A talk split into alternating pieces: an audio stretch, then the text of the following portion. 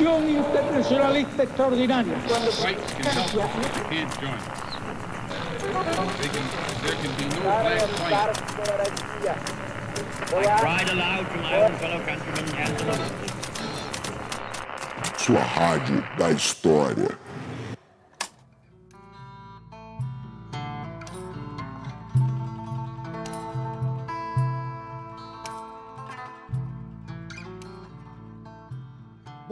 boa tarde, boa noite, tripulantes. Aqui quem fala é o Rafinha e eu sou o marinheiro que comanda esse motim. Bem-vindos a bordo porque esse é o podcast História Pirata. E hoje, aqui com vocês, aqui comigo, aqui nesse navio, não somente está fazendo parte hoje, mas agora de maneira oficial fará parte de todos os nossos programas, fará parte de toda essa nossa viagem, o Daniel Gomes, que já fez alguns programas com a gente, agora é parte do História Pirata. Se apresenta pela última vez pela galera, porque a partir de agora não mais pedirei para que você se apresente aqui. Olá, bom dia, boa tarde, boa noite para todo mundo. Bom, a gente está, na verdade, desde bem antes do, da fundação do História Pirata, a gente já estava conversando de que esse podcast nós faríamos juntos, né? Mas aí acontece que eu tinha uma certa preguiça da parte da edição, da parte de postar coisas, dessa parte mais material. Bom, nós conversamos aí nas últimas semanas, fizemos uma divisão de tarefas, e agora oficialmente eu tô junto no História Pirata. Até a gente combina, né, Rafinha? Um meio careca, o outro cabeludo. A gente parece mesmo dois piratas dentro daquele estereótipo dos piratas dos filmes. Bom, sou professor da, da Universidade de Brasília, sou historiador, professor há mais de 10 anos. A gente vai gravar podcast juntos, entrevistas, alguns vou fazer sozinho também. Coisa vai se enriquecer bastante aí. Afinal de contas, isso aqui trata-se de um motim e qualquer um poderá tomar o comando desse navio. E hoje, nesse programa inaugural que a gente faz aqui oficialmente juntos, vamos trabalhar um tema que é os Estados Unidos no século XIX. Vamos pensar os Estados Unidos no século XIX, vamos ajudar vocês a compreender quais foram os fatos fundamentais que fundam os Estados Unidos tal qual nós conhecemos ele hoje. E para isso, nesse programa, iremos passar por quatro blocos. Num primeiro bloco, discutiremos alguns antecedentes do século XIX. Falaremos um pouco sobre a independência, a formação política dos Estados Unidos e assim para o diante. Num segundo bloco, vamos discutir a expansão para o oeste. Afinal de contas, as fronteiras estadunidenses se consolidarão agora neste século XIX. No penúltimo bloco do programa de hoje, a Guerra de Secessão. A famosa guerra que já foi tema de vários filmes, que já foi tema de várias obras audiovisuais, obras da história pop e assim por diante, a famosa guerra entre o sul e o norte dos Estados Unidos. E no último momento, discutiremos as relações dos Estados Unidos para com a América Latina, principalmente relações essas que traduzem-se no imperialismo. Então vamos começar com o primeiro bloco, vamos começar falando sobre os antecedentes do século XIX.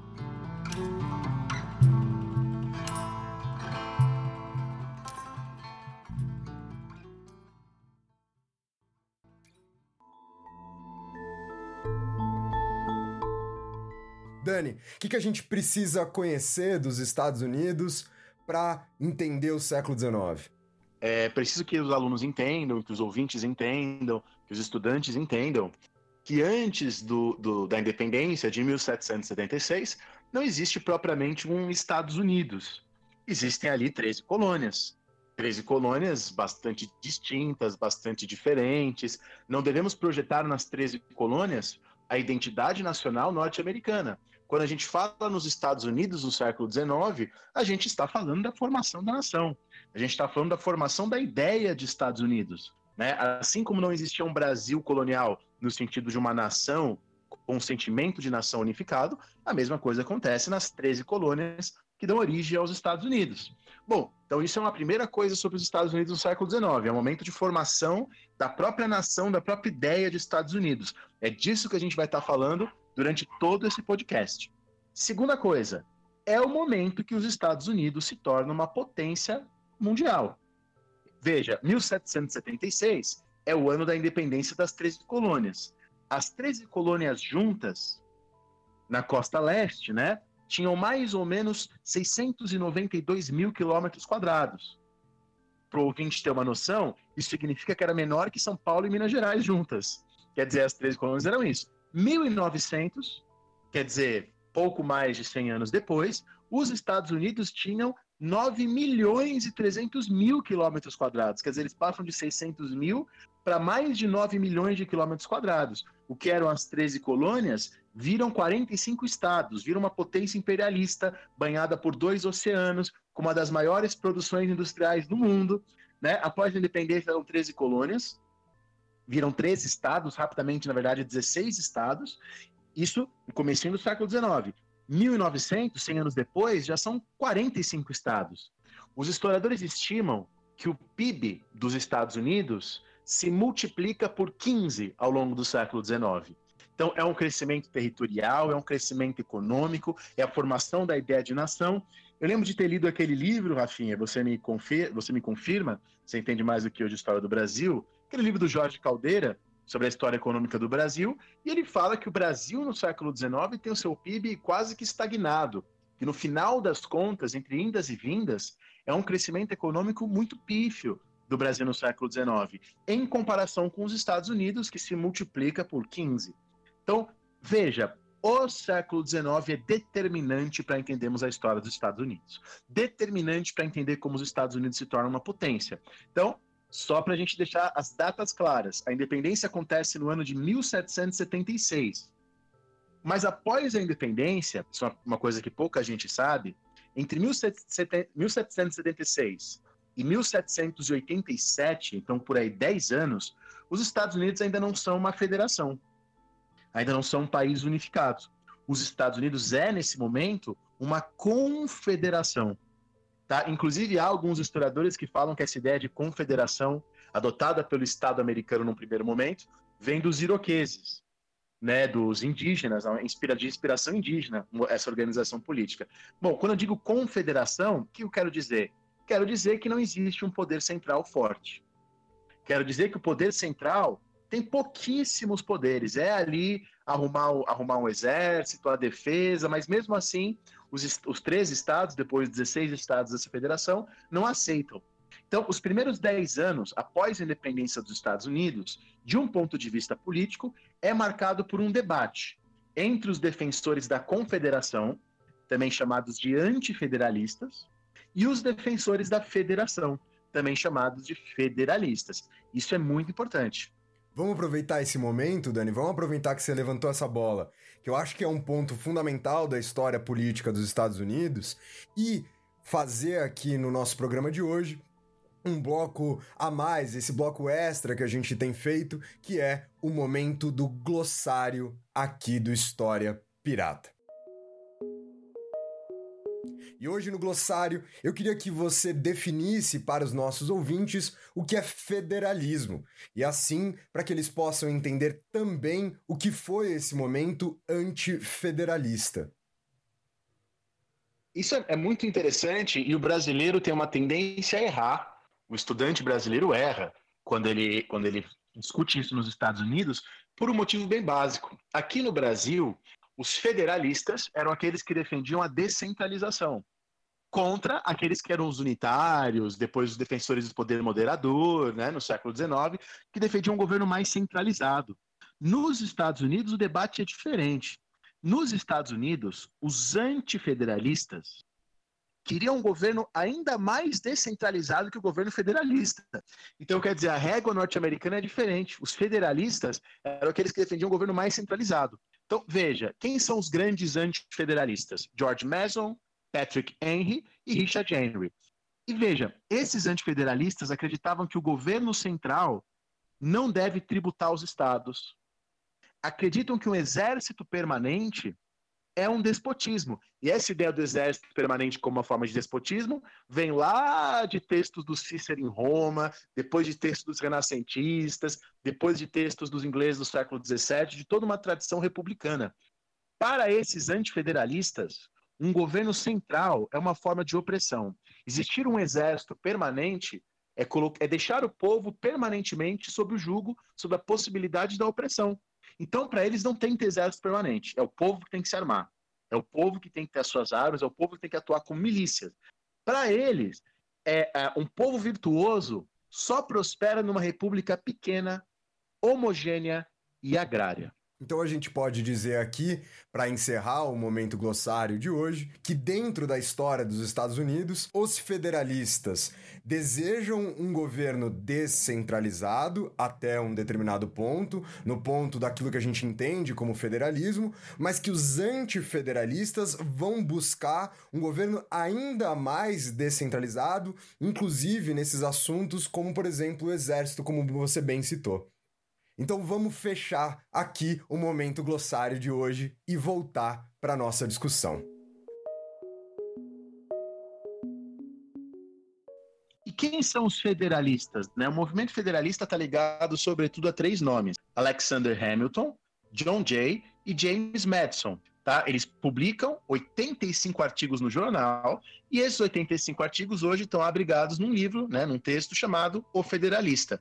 Tá? Eles foram publicados entre outubro de, 80, de 1787 e agosto de 1788. Então, os federalistas defendiam um governo mais forte em relação aos antifederalistas, um governo central mais forte. Quer dizer, um governo que respeitasse os direitos e liberdades de cada um dos estados, mas que houvesse um exército é, para todos os Estados Unidos, mas que houvesse uma tributação do governo central sobre todos os Estados Unidos.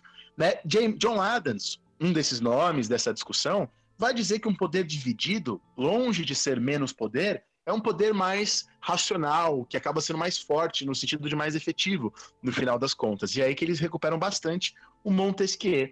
É, cabe lembrar, eu acho que o leitor, o ouvinte pode ter lembrado disso, Cabe lembrar que os antifederalistas são muito recuperados por aqueles que nos Estados Unidos se chamam de os libertários. Bom, como se sabe, é feita uma constituição nos Estados Unidos em 1787 e os federalistas vencem. Elas, elas, essa Constituição torna os Estados Unidos um país federalista. Eu lembro quando eu estava começando meu pós-doutorado, eu tive aula, né, eu, eu fui naquele momento supervisionado pela professora Mary Ann, né, que tem vários livros importantes sobre a história dos Estados Unidos. E a Marianne mostrou uma historiografia que diz que, na verdade, essa imposição da Constituição de 1787 é um verdadeiro golpe, tá? Porque há uma participação muito pequena da população na formulação dessa Constituição. Então, perceba, a independência é 1776, a Constituição fica pronta em 1787, tá? Mais de 11 anos depois.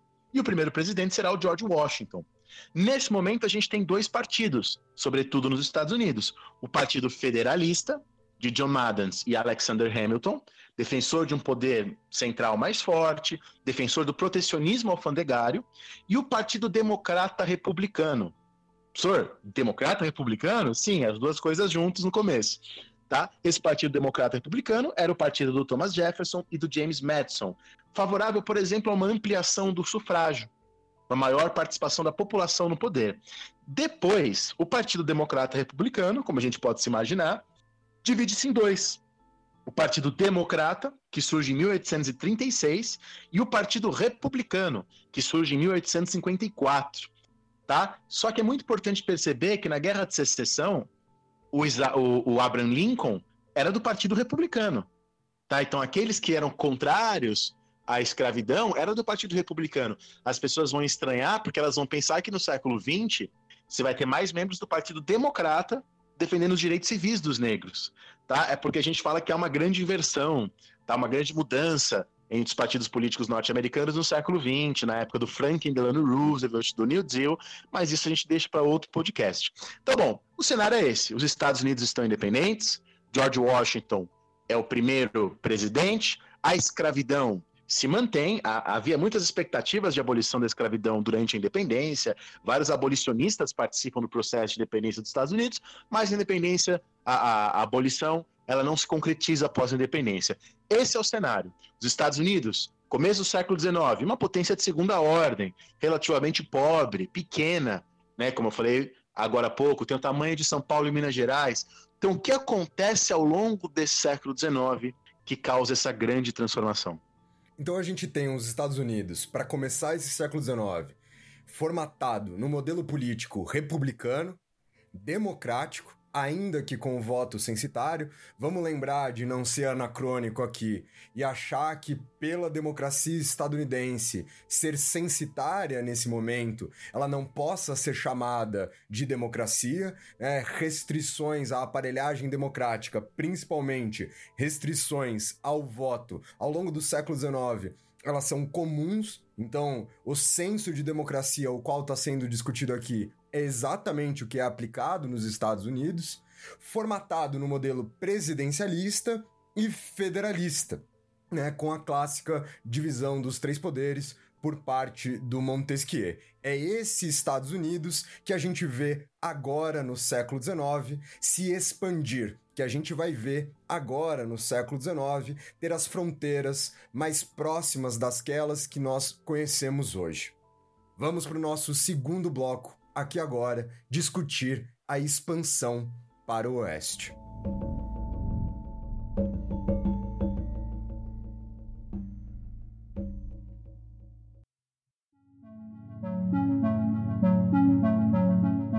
Por que, que essa expressão expansão para o oeste ela fica tão clássica para definir o que vai acontecer aqui agora?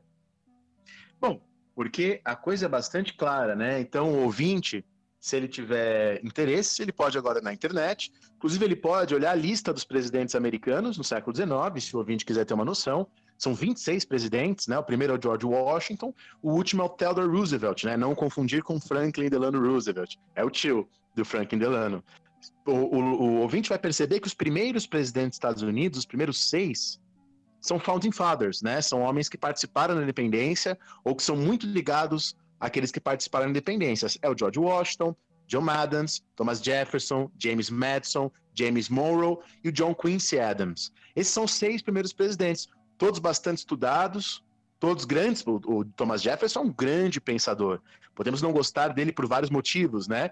É, mas ele é um grande pensador, era um cara extremamente culto. E depois, na presidente do Andrew Jackson, há uma mudança, sobre a qual nós vamos falar. Então, leitor pode aí olhar a lista dos presidentes, o ouvinte pode olhar a lista dos presidentes, estou acostumado a texto, eu estou falando bastante o leitor aqui.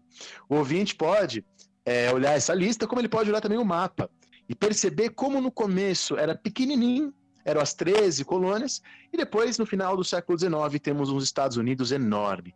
E como foi que isso aconteceu? Tá? Como foi que eles se expandiram para o oeste, para o Far West, né, para esse oeste distante? Bom, antes da independência dos Estados Unidos, já estavam acontecendo incursões. Né? Na época da Guerra dos Sete Anos, a coroa inglesa, inclusive, para evitar guerras entre os colonos, aqueles né, que estavam nas 13 colônias, e os indígenas, a coroa inglesa colocou um limite. A coroa inglesa definiu que o território entre os Apalaches e o rio Mississippi eram reservados aos indígenas. Então, a coroa, a coroa britânica reserva um território aos indígenas e proíbe os homens brancos de entrarem ali. Isso logo após a Guerra dos Sete Anos, Guerra dos Sete Anos, e era uma maneira de evitar novos conflitos. Tá? Inclusive, é nesse momento que o Daniel Bond, violando as ordens da coroa britânica, atravessa os Apalaches e penetram alguns territórios que hoje são o estado de Kentucky. Tá? O Daniel Bond, você sabe, né, Rafinha? Conheço, conheço. Um clássico do desenho animado ali é aquele que passou para a história como tendo aquele chapeuzinho famoso de guaxinim, né? Exatamente. Mas, contudo, na verdade, não há nenhuma prova que de fato ele usava aquele, aquele chapeuzinho. Depois eu falo de onde veio isso. Bom, ainda antes da independência dos Estados Unidos, então a gente tem incursões. Tá? 1770, por exemplo, um grupo de meninos da Nova Inglaterra, os Green Mountain Boys, como, é, como eram chamados, cruzam o rio Connecticut estabelecem-se nas colinas ao norte do estado de Connecticut e, e fundam a região que depois seria Vermont. Três lugares, Vermont, Kentucky e Ohio, os norte-americanos, a despeito da coroa britânica, já haviam ocupado antes da independência. Tanto que logo após a independência, eles são reconhecidos como estados. Então, logo após a independência, são 16 estados já, os três originais e mais esses três que já haviam sido ocupados. Bom, e aí é curioso você pensar como no século XIX, os Estados Unidos, com grande habilidade, gostemos ou não, aproveitam-se das guerras europeias para se expandir. Foi o caso de Thomas Jefferson, que aproveitou-se das guerras napoleônicas e, temendo uma invasão inglesa pelo norte, compra de Napoleão Bonaparte, em 1803, a Louisiana. Mas cuidado, a Louisiana da época não é a Louisiana de hoje. Hoje a Louisiana é um estado relativamente pequeno. A Louisiana era todo um território após o rio Mississippi gigantesco, tá? que o Thomas Jefferson compra por 15 milhões de dólares. Tá? E, obviamente, não basta você comprar um território. Né? Após a compra, é preciso que haja uma ocupação.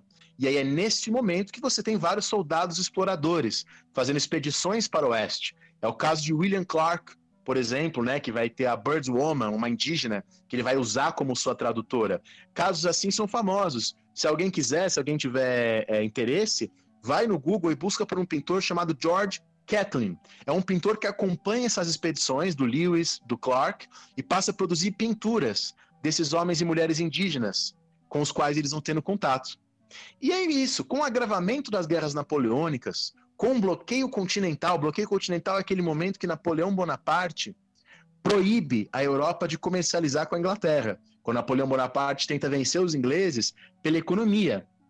A marinha inglesa, nesse contexto, começa a capturar navios e tripulações norte-americanas porque eles mantinham comércio com Napoleão.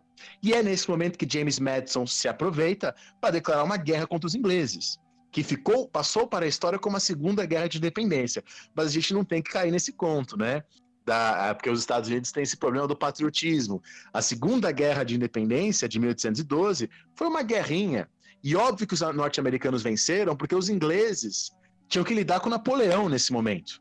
Mas os norte-americanos usaram a vitória nessa guerra, o discurso nessa guerra, em cima dessa vitória para exaltar o nacionalismo, o patriotismo, e é, isso é feito até hoje, né? Inclusive é durante essa guerra que é composto o hino dos Estados Unidos, como a gente conhece até os dias de hoje. E mais, Fernando VII, rei da Espanha, estava com problemas internos, que a gente não precisa aprofundar aqui, e os Estados Unidos se aproveitam disso e compram de Fernando VII, que estava precisando de dinheiro, compram a Flórida. A Flórida era para os Estados Unidos uma região estratégica né? Porque ela tem ali toda uma relação com o Caribe, ela está próxima do Caribe. E muitos escravos que fugiam, fugiam para a Flórida, porque na Flórida, até então, no território espanhol, a escravidão ali naquela região praticamente não existia. Então, seja para controlar os escravos, seja para controlar o Caribe, 1819, é, a compra da Flórida pelo governo norte-americano, que agora tem acesso ao Golfo do México. E é nesse contexto, então eu estava falando que os primeiros presidentes eram filósofos, eram ligados, eram ou Founding Fathers ou ligados aos Founding Fathers, aos pais fundadores. É aí que se torna presidente dos Estados Unidos Andrew Jackson. Bastante conhecido, né, dos filmes, da, das, dos dólares, né, ele está gravado em algumas notas. É o Andrew Jackson, fundador do Partido Democrata, que virá com uma outra ideologia. Então ele não era um homem culto, no sentido que era o Thomas Jefferson, por exemplo. Ele vem com essa ideologia de eu sou um homem comum, eu sou um homem como vocês, um homem branco, mas um homem comum. Um homem quer dizer agricultor, ligado à terra, e um self-made man, um homem que se constrói pelo seu trabalho, que se cria pelo seu trabalho. Ele torna-se presidente dos Estados Unidos com esse discurso do homem comum. E assim ele faz uma política extremamente proveitosa exatamente para a, a, a, esses homens brancos agricultores dos Estados Unidos. 1830, ele faz a famosíssima Lei de Remoção dos Indígenas, ele decide, por lei, que as tribos indígenas Seminole, Creek, Chickasaw e Choctaw devem sair dos seus territórios e se dirigir para uma reserva em Oklahoma. É a famosa Trilha de Lágrimas, né? o Caminho das Lágrimas, mais de, de mil quilômetros né? que eles são obrigados a andar. Ó, só para a gente ter um número, o Andrew Jackson é presidente nos anos 20 e 30, 1820 e 1830. Em 1820, você tinha 120 mil indígenas, a gente estima, vivendo a leste do rio Mississippi. Em 1840, esse número cai para 30 mil indígenas. Quer dizer, em 24 anos, são 75% dos indígenas removidos dos seus territórios, o que significa 40 milhões de hectares de terras disponibilizados aos norte-americanos. Dani, uma coisa importante aqui nessa questão, para eu poder adicionar, é que ainda que você estivesse removendo os indígenas para a mesma quantidade de terras que eles possuíam, a gente sabe que não é isso que vai acontecer aqui agora, mas ainda que, para os ouvintes que não têm muito conhecimento sobre as questões indígenas, acho que isso é um importante ressaltar. essas comunidades indígenas, elas possuem uma relação muito forte com a natureza, via de regra. Ou seja, divindades atreladas à natureza, os próprios hábitos de sobrevivência atrelados à natureza. Então, muitas vezes, você retirar um determinado agrupamento indígena de um local e simplesmente deslocá-lo para um outro local, você está retirando esses indígenas dos deuses deles, dos costumes deles, dos hábitos deles. E no caso de países como os Estados Unidos, ou também, né, como é o nosso caso aqui no Brasil, cujas proporções são basicamente continentais, ou seja, em que a gente tem países de extensões geográficas muito grandes, você retirar uma comunidade indígena de um ponto e levá-la para outro, além desse aspecto que eu acabei de citar, há também uma questão que você pode alterar condições climáticas, que você altera a fauna, que você altera a flora, e dada essas comunidades dependerem muito dessas questões naturais, elas talvez nem somente nesse campo místico religioso que eu estava apontando, mas inclusive num sentido prático da coisa, elas não consigam sobreviver, porque elas não vão conhecer os animais dessa nova região, não vão conseguir conhecer ou identificar as plantas dessa nova região, não vão conseguir se adaptar a essas transformações muito fortes promovidas por esse deslocamento. Então, muitas vezes, o ouvinte pode achar que esse deslocamento é trocar seis por meia dúzia, e não é. Além da Terra ser menor, há toda uma série de problemáticas que agrava ainda mais a condição do indígena devido a esse estabelecimento do Andrew Jackson. E aí a gente tem algumas coisas importantes, que, por exemplo, quando acontecia essa expansão para o oeste, eram construídos telégrafos, ferrovias, sobretudo depois da Guerra de Secessão, milhares de quilômetros de terras são dados a empresas. Tá? Isso é uma coisa que tem na história dos Estados Unidos, que o governo doa terras para igreja, para empresas, com a condição de que elas construam ferrovias. Com a construção, com a condição que elas construam lá telégrafos, ferrovias, Tá? Aí você tem, inclusive, isso depois da Guerra de Secessão, os foras da lei, né, os outlaws, como é o caso do Jesse James, tá famoso, que acaba fazendo fortuna saqueando esses três que caminham para o oeste. Uma história bem interessante. Aliás, quando a gente fala, claro que os índios resistiram, vamos falar mais sobre isso agora, mas quando a gente fala em resistência dos indígenas, imediatamente o ouvinte pensa que esses indígenas lutaram contra os cowboys, porque é assim que os filmes de western mostram, né? É assim que os desenhos mostram. Contudo, a maioria das batalhas não eram entre índios e cowboys. Isso daí é uma criação dos, dos filmes. Também tinha essas batalhas, mas a maior parte das batalhas eram feitas pelo exército dos Estados Unidos e não pelos heróicos cowboys. Tá? Isso é uma coisa que as pessoas precisam saber. Mas claro, a gente tem figuras famosíssimas, né? Como Buffalo Bill. Porque uma das estratégias do governo americano para derrotar os indígenas era exterminar búfalos. Quem quiser procurar no Google tem fotografias famosas, né? Aquelas pirâmides de ossos de búfalos. O Buffalo Bill, William Coden, era um cara que justamente trabalhava com isso. Tá? Eh, já tinha grande fama nesse contexto de extermínio de búfalos e tudo mais. E ele, com grande fama, passa a investir numa carreira de artista. Em 1883, contrata alguns índios e mais alguns vaqueiros para fazer uma espécie de circo móvel, assim, de, com a temática do Oeste Selvagem. Isso no espírito daqueles circos que também existiam nos Estados Unidos, né? Que eles usavam mulheres africanas. É uma coisa bem terrível, né? Da gente pensar nos dias de hoje. Bom, assim, o Buffalo Bill passou a passar de cidade em cidade para mostrar o seu espetáculo, né? Então, quer dizer, havia essa coisa da caça dos búfalos, né? Havia sim a atuação desses famosos cowboys, como Dave Crockett, por exemplo, né, que tinha aqueles mitos de que ele conseguia saltar o rio, o rio Mississippi, que ele conseguia cavalgar sobre raios. Eu acho que é mentira, né, isso daí. E bom, e os índios em contrapartida, novamente também falando sobre os indígenas. Os indígenas não são agentes passivos na história. Às vezes tem gente que mostra assim, né, como alguém que está apenas sofrendo. Óbvio que os índios na sua resistência passam a usar cavalos e passam também a usar armas modernas. Também é um equívoco você achar que o índio ficou até o fim, os resistentes, né?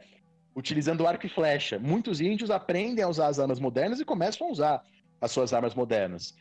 Quando você chega lá para o final do século XIX, avançando no tempo, a grande resistência indígena era a resistência dos Apaches, no sudoeste, e do Sioux, né, ao norte.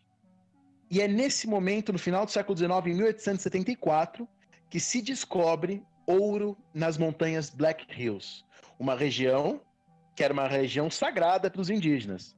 Tá? E era uma região que o governo, por um acordo com os indígenas, deixou para eles como reserva. Só que ao descobrirem que existia ouro lá, nas Black Hills, vários mineiros, mineiros não de Minas Gerais, que trabalhavam com as minas, passam a ir para lá para pegar o ouro. E aí começam a acontecer batalhas e as tropas do governo norte-americano, obviamente, se colocam ao lado dos exploradores. Tá? Vários indígenas se unem ao Sioux e formam uma, uma, uma confederação aí de 3 mil indígenas, liderados por dois líderes indígenas lendários, né, na história não só dos Estados Unidos, mas na história indígena para indígenas de várias regiões do mundo. Então, liderados por Sitting Bull, o touro sentado, e Crazy Horse, o cavalo doido, os indígenas enfrentam é, é, os norte-americanos nessas guerras. E é nessas guerras que aparece o famoso tenente-coronel George Armstrong Custer, o general Custer, que era um veterano da Guerra de Secessão, né, que tentou aí destruir os indígenas, mas ele próprio, general Custer, acaba morto pelos indígenas. Né? E existe, infelizmente, nos Estados Unidos toda uma idolatria né, ao general Custer. Como aqui no Brasil também a gente tem algumas idolatrias a generais que massacraram a população brasileira. Né? Inclusive a gente vê, às vezes, políticos idolatrando generais que, que fizeram nada além de massacrar o próprio povo brasileiro. Bom, isso acontece nos Estados Unidos em relação ao general Custer. Embora o general Custer seja morto, os indígenas dessa região vão acabar é, é, derrotados. Tá? Os Sioux chegaram a dançar para convocar seus antepassados. Tá? Mas, bom, isso não aconteceu. Novas tropas vão chegando na região. 1890, 200 homens, mulheres e crianças indígenas são massacrados o Sitting Bull e Crazy Horse acabarão. Tem toda uma história dos dois, mas eles acabam mortos. E essa região é dominada pela, pelo, pelos, pelos homens brancos. Como se sabe, essas montanhas, que eram território sagrado dos indígenas Sioux, hoje são o Monte Rushmore, onde está lá a carinha de George Washington, Thomas Jefferson, Teddy Roosevelt e Abraham Lincoln. Isso é muito simbólico, né? Você transforma em memorial dos brancos o que era uma terra sagrada dos indígenas. Tá? E, é, e, aí, e aí é grande essa coisa da expansão para o oeste da relação com os indígenas. Mas, bom, não são apenas os indígenas que são mortos nessa marcha para o oeste. Há também os mexicanos. Tá? A questão texana é uma questão muito interessante, porque o que acontecia? Muitos norte-americanos emigravam para o Texas, e o Texas, nesse momento, era uma província do México. Os norte-americanos iam para lá com seus escravos em busca de terra barata para plantar algodão. Tá? O próprio México é, estimulava essas imigrações. O governo do México estimulava com a maneira de fazer frente aos indígenas apaches, como a gente falou, estavam mais ao sul.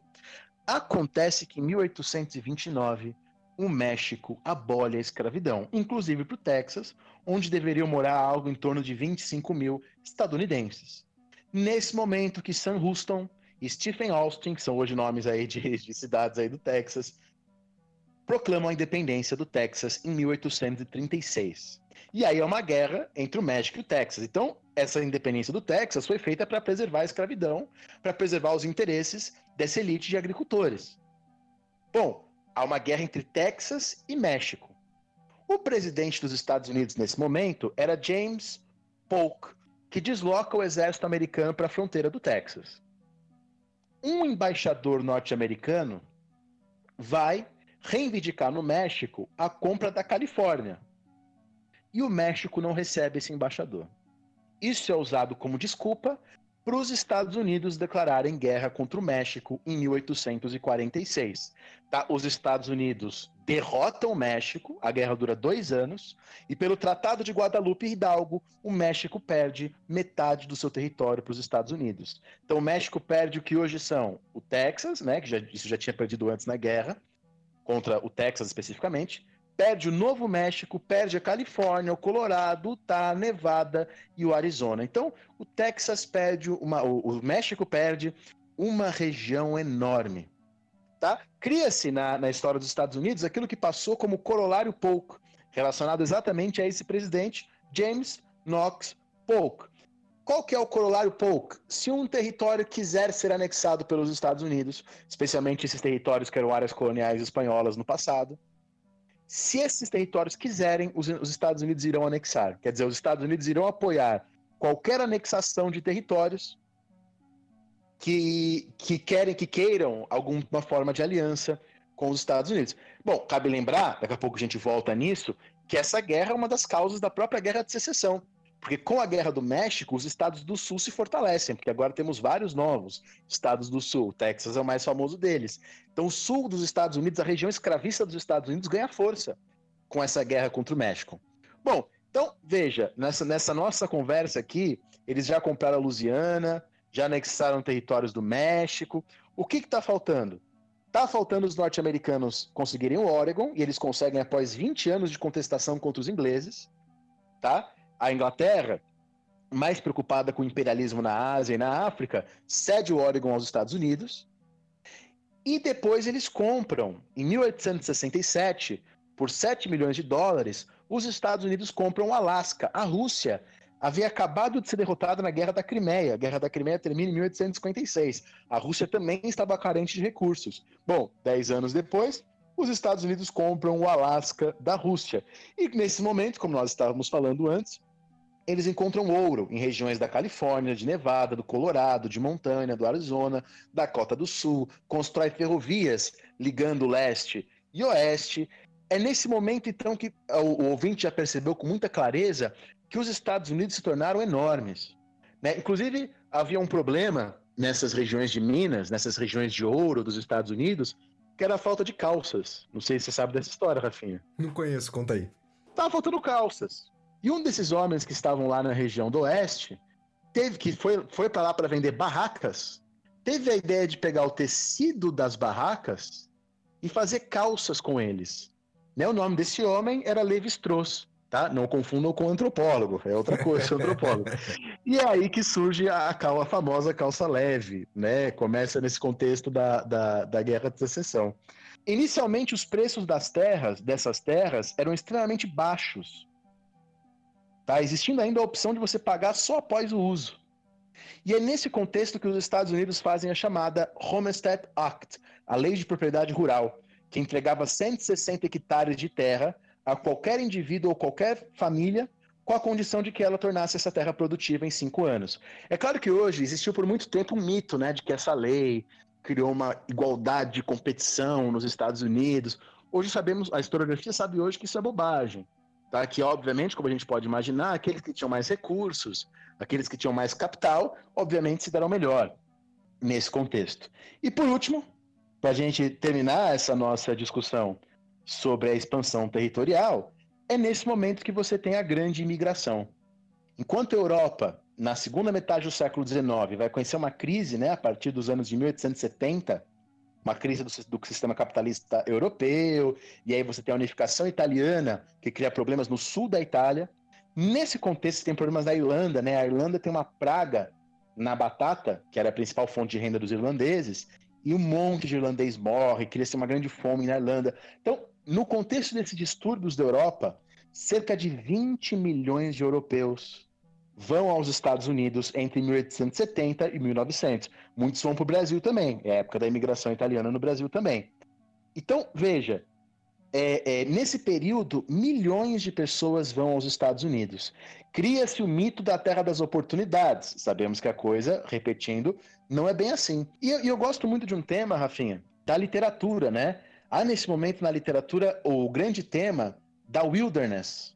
Né? O verbo wilder, to wilder, significa perturbar, né? desnortear, extraviar. E esse sufixo ness, né? wilderness, indica qualidade. Então, quer dizer, wilderness geralmente é traduzida como deserto, sertão, solidão, vastidão, imensidão. Na tradução inglesa da Bíblia aparece essa palavra, relacionando-se a lugares muito áridos, né, ao deserto. Jesus vai para o wilderness, né, naquele, naquele momento que, que o diabo tenta e tudo mais.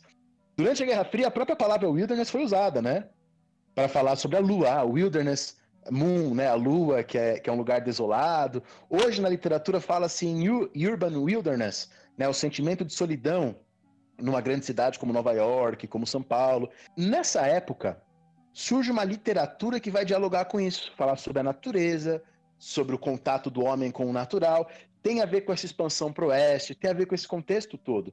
O grande nome, conhecido por todos, certamente, é o Thoreau. né? O, o Henry David Thoreau. Todo mundo conhece o livro do Thoreau, Walden, que fala sobre um homem que vive no campo, numa relação muito íntima com a natureza. O Thoreau é conhecido como um dos ancestrais, dos antecessores do anarquismo, né? Muitos usam ele hoje como um exemplo de um anarco-individualismo. Claro que ele ensina não era exatamente essas coisas, né?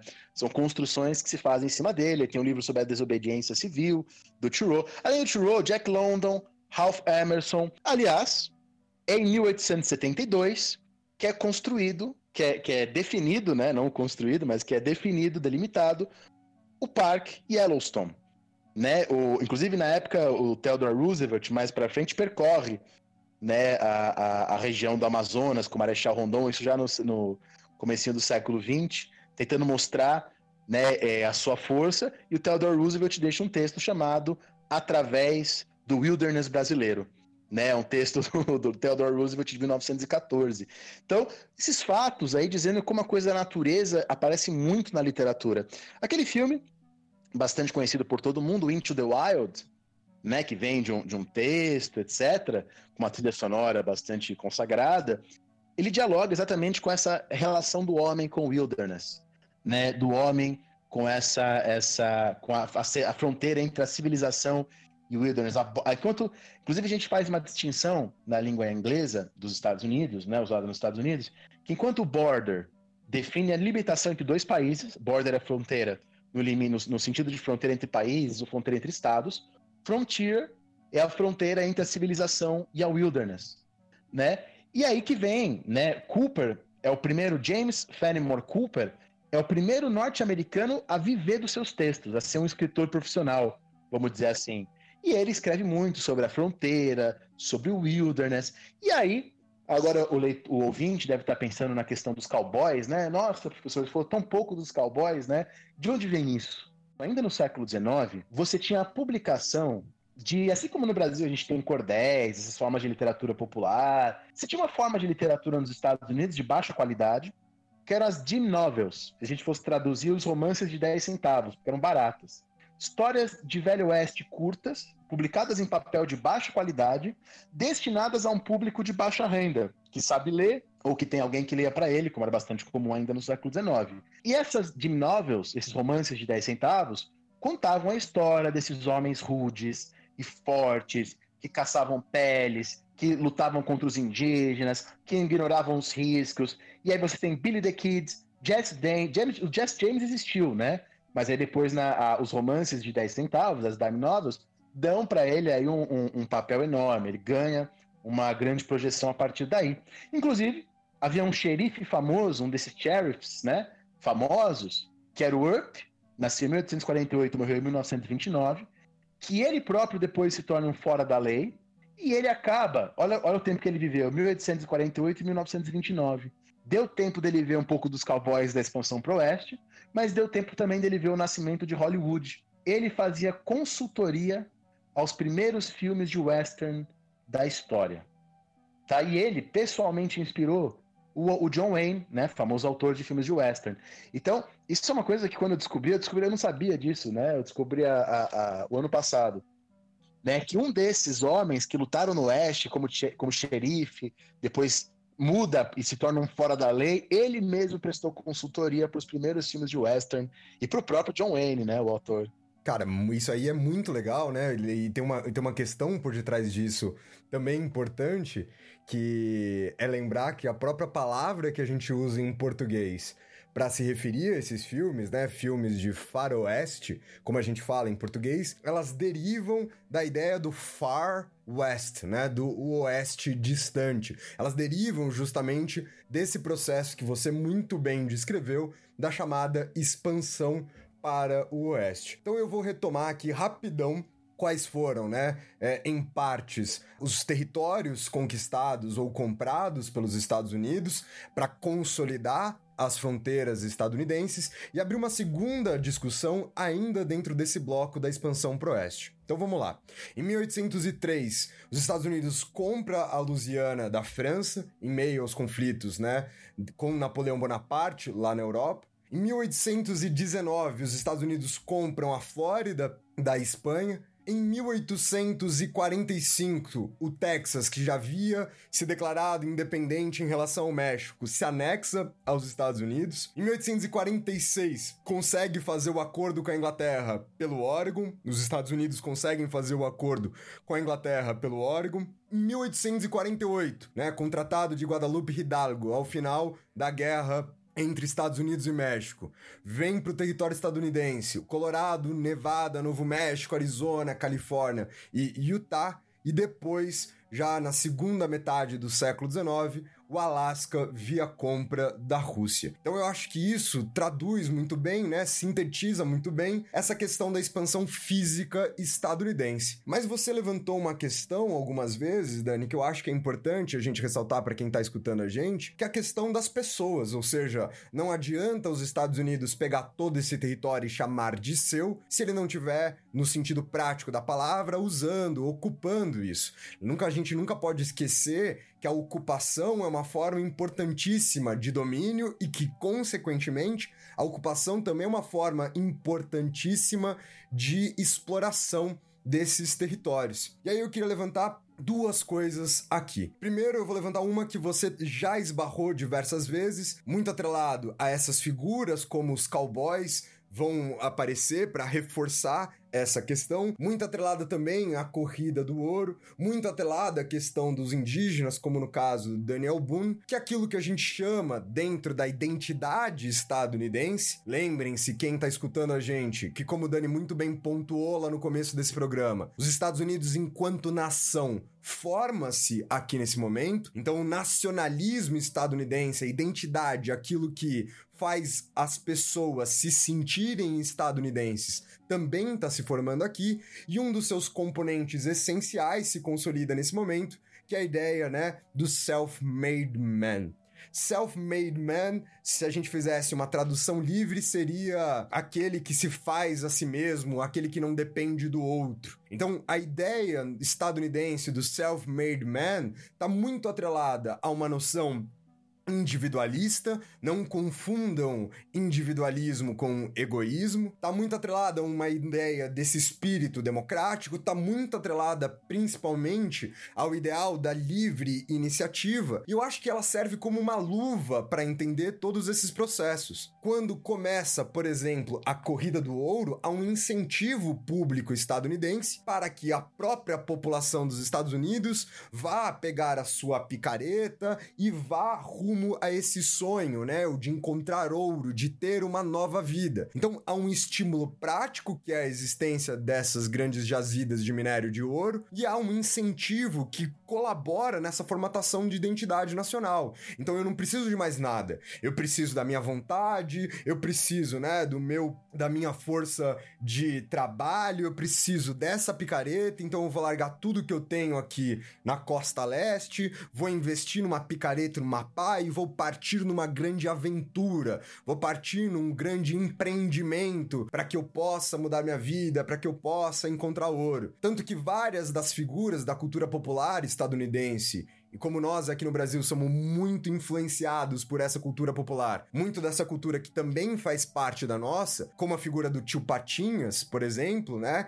Ele muitas vezes aparece lá nas revistinhas da Disney com a sua origem aqui nesse momento, no século XIX, na expansão pro oeste, o tio Patinhas, que não tinha nada, vai lá, pega a sua picareta, explora ouro, mesmo contra os bandidos, mesmo contra os irmãos Metralha, cria um grande império econômico que reforça essa ideia do self-made man, né? Acho que o tio Patinhas é sempre um ótimo exemplo de ilustração para que é o self-made man. Lembrem-se, por exemplo, que o maior tesouro do tio Patinhas é a sua moedinha número 1. Um né, que justamente reforçaria essa ideia que um dia o tio Patinhas teve uma única moeda e que agora ele tem uma caixa forte, gigantesca, lotada de moeda, que ele pode mergulhar em todas elas, etc e tal. O que eu confesso que não faz muito sentido, né? Porque se ele cria todo o império dele com a moedinha número 1, um, se tem uma coisa que ele não poderia ter, era a moedinha número um. Porque se ele criou o império com ela, ele tinha que ter gastado ela e não ter que ter guardado ela. Eu sempre brinco que se o tio Patinhas cria o império dele com a moedinha número 1, é porque ele também tinha a moedinha número 2, ele também tinha a moedinha número 3, a número 4, a número 5, a número 6 e assim por diante. Mas é lógico que essa narrativa fortalece essa ideia do self-made man, que é usada não só para constituir essa identidade nacional nesse momento, mas também para incentivar a ocupação desses territórios. Você falou uma coisa que, aliás, mano, me deu, me deu um clique aqui, Dani, mudou minha vida. Talvez seja por isso que o Tipatinhas não tem calça, né? Porque tá no momento que nem você falou, que não havia calças ali é, na região. Brincadeiras à parte, é um outro ponto fundamental aqui, que é o do Destino Manifesto né? Existe uma narrativa, existe uma justificativa muito atrelada a essa ocupação a uma questão religiosa estadunidense aqui nesse momento. Os Estados Unidos são majoritariamente protestantes, ou seja, os estadunidenses, aqueles que vivem nessa região, são majoritariamente protestantes, e a ideia do Destino Manifesto, ela estava atribuída a uma noção de que aquela ocupação, né, ocupar o território de costa a costa, também era uma espécie de devir divino atribuído aos estadunidenses. Essa expressão do Destino Manifesto, se eu não me engano, aparece pela primeira vez numa revista, né, na Democratic Review, por John O'Sullivan, na qual ele escreve assim: O nosso destino manifesto, atribuído pela providência divina, é cobrir o continente para o livre desenvolvimento de nossa raça, que se multiplica aos milhões anualmente. Então é óbvio que eu não estou dizendo aqui, para quem está escutando essa, essa, nossa, essa nossa conversa, que a justificativa é meramente religiosa, mas como para justamente incentivar e garantir a ocupação de todo esse território, você vai ter que se apoiar em diversos pilares, seja nesse ideal da busca pelo ouro, seja em ideais religiosos ou seja, também com um componente fundamental que você apontou pela questão das terras, né? O Homestead Act de 1862 que você bem apresentou, que apesar dos pesares, que com a sua série ali, né, de restrições, vai justamente facilitar o acesso às propriedades de terra nessa região do oeste, ele está visando justamente incentivar a ocupação, incentivar a garantia de que haverá pessoas ali não somente produzindo, como também garantindo a defesa daquele território. E eu acho que é uma contrapartida interessante aqui, Dani, que eu sempre gosto de apontar para os alunos em sala de aula, que é pensar como os Estados Unidos, nesse meado do século XIX, ele funciona devido à sua própria história numa numa num sentido bem diferente do que o Brasil está funcionando aqui em meados do século XIX. Porque em 1850, né, enquanto os Estados Unidos está às vésperas do Homestead Act de facilitar o acesso à propriedade privada da terra, no Brasil, o que, que a gente tem? a lei de terras, que vai estabelecer que a única forma de você obter uma propriedade privada da terra é via compra o que permitia que apenas pessoas que já estavam endinheiradas naquele momento, e via de regra no Brasil até o século XIX, o dinheiro está muito associado à propriedade privada da terra, que você pudesse comprar terras. Na prática, isso acabava fazendo com que quem já tivesse terras tivesse dinheiro e ao ter dinheiro tivesse a condição de comprar mais terras. Então você acaba gerando aí uma garantia de uma manutenção dessa camada social atrelada à propriedade privada da terra. Isso tem muito a ver na história do Brasil, eu não vou me aprofundar aqui com a questão abolicionista, com a própria questão migratória, como você bem apresentou. E, no entanto, os Estados Unidos, nesse momento, diferentemente do Brasil, não têm a maior parte do seu território ocupado. Principalmente esse território que está sendo conquistado, comprado, né, ou anexado aqui ao longo do século XIX. Então você precisa de uma série desses incentivos a fim de garantir a ocupação e, assim, a exploração dessa nova região. Então é isso. No fundo, quando a gente estava fazendo essas discussões, a gente estava falando sobre a, a construção de um mito que é a ideia de nação, a ideia de nação, né, como uma construção mesmo, e essa construção, como a gente sabe, uma construção excludente, né, a história indígena e mexicana que a gente falou agora prova isso, também a história negra que falaremos daqui a pouco, e, e ao mesmo tempo que a gente fala sobre a construção desse mito, a gente está aqui desconstruindo um pouco né? Falando que, ó, existe o mito dos cowboys, mas existe uma realidade que foi o exército americano que fez a maioria das batalhas. Fechado, então. Então a gente fica por aqui com esse nosso segundo bloco, para que a gente possa passar para o nosso terceiro bloco deste programa.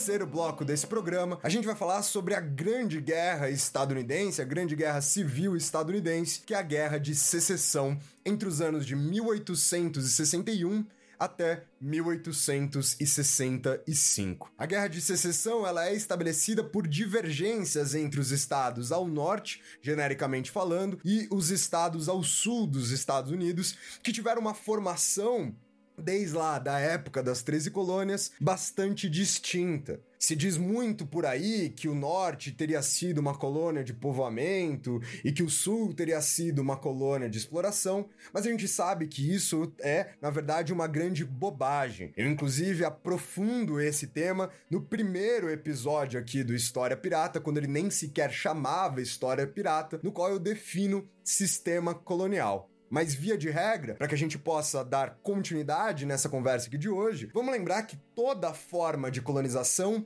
é uma forma exploratória. A diferença fundamental aqui que a gente tinha entre as colônias do sul e as colônias do norte era o fato de que, uma vez que no sul havia maiores possibilidades de exploração econômica para os interesses ingleses ao longo do século 17 e 18, ali nós teremos uma maior presença do sistema colonial, uma maior presença dos monopólios metropolitanos e assim por diante. Enquanto isso, nas colônias atreladas ao centro-norte, sem representarem grandes interesses, elas ficam negligenciadas, que essa é a palavra que a historiografia usa bastante ali, que traduzindo para vocês é como se disséssemos que há naquela região uma menor intensidade, uma menor presença do sistema colonial, das obrigatoriedades impostas pela metrópole. Uma rápida observação, é também algo que não faz muito tempo que eu descobri, essa expressão negligência salutar, né? A saudável negligência, não é um termo inventado pelos historiadores. Ah, não? É um termo utilizado no século XVIII. Tá? O termo foi utilizado pelo Edmund Burke, aquele filósofo irlandês que é o pai do, do pensamento conservador, sim, sim. né, mundial, como muitos consideram ele o primeiro conservador. O termo foi utilizado em 1775, quando Burke defendeu no parlamento britânico um abrandamento das medidas inglesas sobre a, a, os estados 13 colônias que originaria a independência, né? Burke era contra aquelas medidas inglesas. Ele falou, ó, oh, existia uma sábia e salutar negligência, disse ele no parlamento. E aí que vem esse termo que, é, que alguns historiadores usam, né? Ah, exatamente, pô, muito legal. Então, essas diferenças que a gente vê entre o norte e o sul, principalmente a partir do momento em que a gente tem a formatação de um governo de respeito federalista, ou seja, que concede alguma autonomia aos estados, a gente vê essas diferenças já originárias do século 17 e 18 se agravarem ao longo do século 19. Eu acho que essas divergências são um ponto de partida para que a gente entenda a Guerra de Secessão. Bom, e, é, e, é, e aí, pra gente pegando esse gancho, né, e acrescentando uma coisa ao que já foi dito, é engraçado como o principal livro que existe sobre os Estados Unidos aí nesse período foi escrito por um francês, um liberal francês, o Alexis de Tocqueville. Né, o Tocqueville, em 1835, após uma viagem, escreveu um grande livro, um clássico na literatura e na ciência política, que é a Democracia na América, né, para explicar exatamente como funciona esse país que para os europeus era algo ainda um pouco exótico, né? Que eram os Estados Unidos. E aí, nesse, na democracia na América, isso é 1835, antes da Guerra de Secessão. O Tocqueville fala: por que, que não existe nobreza nos Estados Unidos? Aí o Tocqueville diz: primeiro lugar, é uma nação composta por imigrantes, então sem laços de tradição, então não tem essa coisa da tradição. Segundo lugar, os Estados Unidos são uma nação formada sem estados vizinhos. Tem vizinhos, os indígenas, mas que não constituía um Estado, então não dava para ter diplomacia no sentido convencional. Então, uma nação de imigrantes, uma nação sem estados vizinhos e uma nação que viveu com abundância de terra. Ora, a nobreza, diz o Tocqueville, vem da guerra, vem da escassez de terra, né? A nobreza monopoliza uma parte da terra, e vem das tradições. Não existindo essas três coisas nos Estados Unidos, nos Estados Unidos não há nobreza, e nos Estados Unidos, por não haver nobreza, há uma ideia de igualdade muito forte. Tanto que a diversidade religiosa nos Estados Unidos ela não entra em conflito com a liberdade como aconteceu na França. Na França do século XVIII, há um conflito entre religião e liberdade, que aparece no Iluminismo, aparece na Revolução Francesa. Nos Estados Unidos, a religião não é vista como inimiga da liberdade. Pelo contrário, existe uma pluralidade de religiões. Claro, dentro do cristianismo, mas mesmo assim, existem batistas, presbiterianos, quakers, enfim, uma grande quantidade. Então, diz o Tocqueville, há uma grande ideia de igualdade na história dos Estados Unidos que tem a ver com a sua constituição democrática. É por isso que, aí o Tocqueville foi mãe de Ná, foi profeta, que se houver uma guerra nos Estados Unidos, ela será devido à desigualdade. E a maior das desigualdades que existe nesse país é a escravidão. Então o Tocqueville, 16 anos antes da Guerra da Secessão, já, já havia. 16 anos antes, não, né? Quase 30 anos antes, mais de 20 anos antes já havia previsto a, a, a, ideia de uma guerra de secessão. E não é só o Tocqueville. Tá? Inclusive, eu fui fazer uma pesquisa lá na época do que eu comecei o pós-doutorado sobre autores do século XVIII, abolicionistas, dizendo que se não houver abolição, haverá uma guerra. E, de fato, há uma desigualdade entre norte e sul gigantesca, e essa desigualdade no século XIX, ela se aprofunda né, com a conquista do México, ela se aprofunda. Então, o norte, né, o pessoal do sul vai chamar o pessoal do norte durante a guerra de os Yankees. Tá? Yankee tem a ver com Ian, que significa João, né, em holandês. Então, se a gente fosse traduzir Yankees, seria tipo os Joãozinhos, a Joãozada. Por quê? Porque o pessoal do norte tinha uma forma de viver, um pensamento, vamos dizer assim, para simplificar, mais burguês.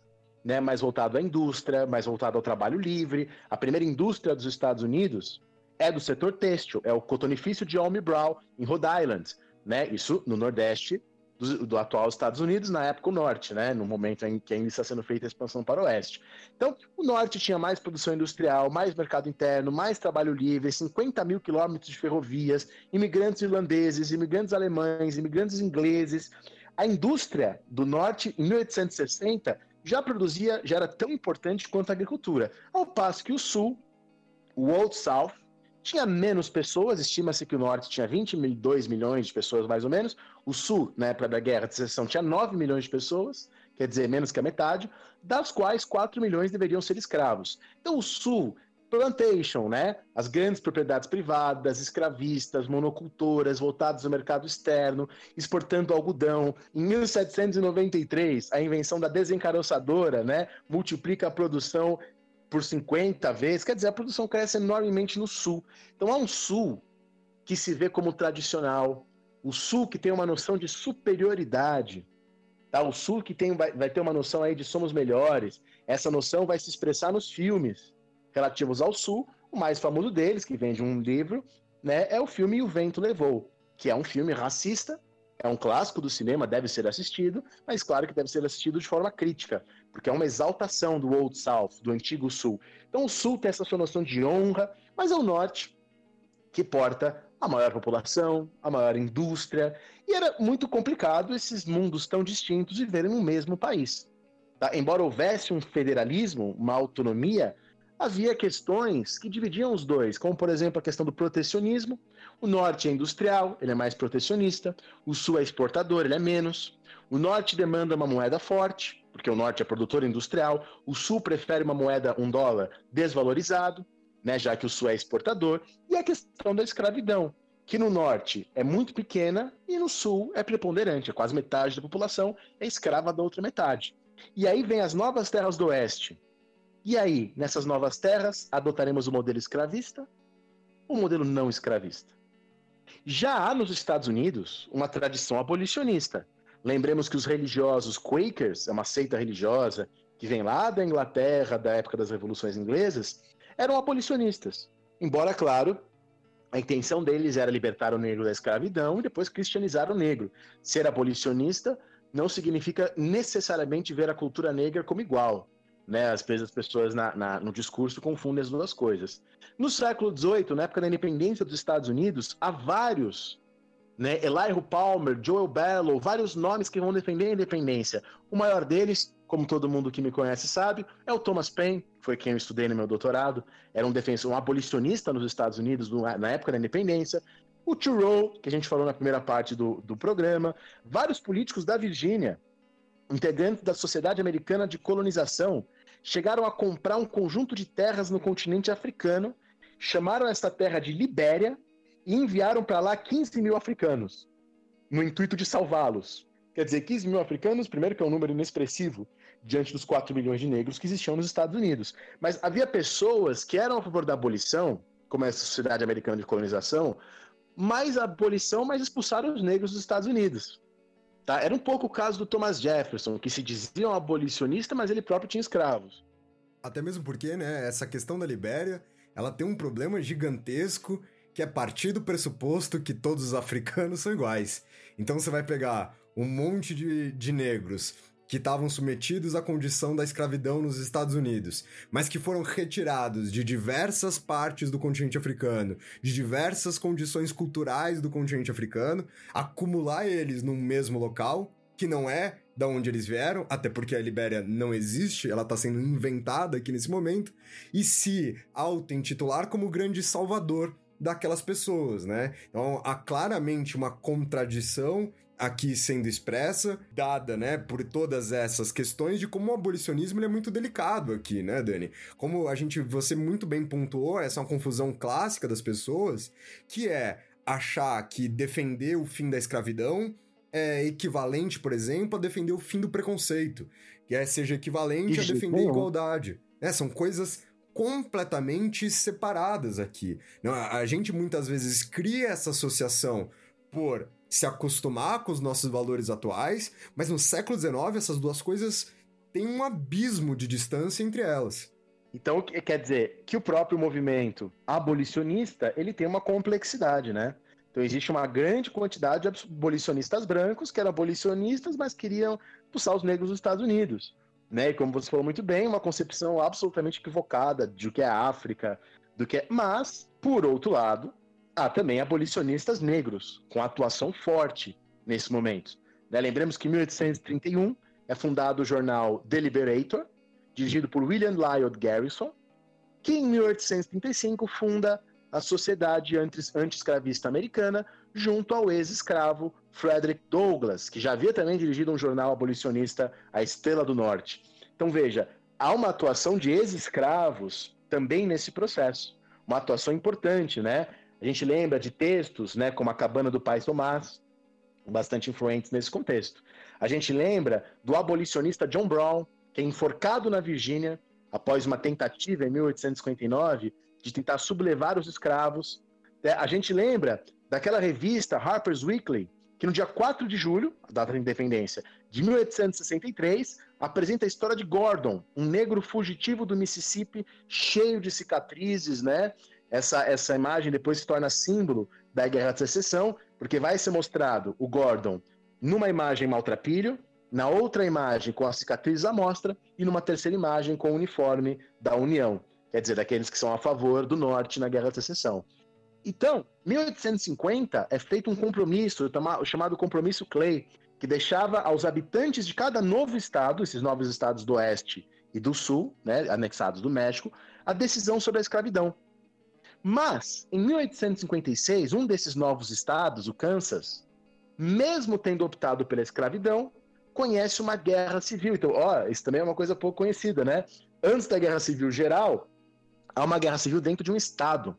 Né? É, inclusive, quando eu falo isso, a gente lembra como no Brasil, né, o Ceará, por exemplo, aboliu a escravidão antes do Brasil como um todo.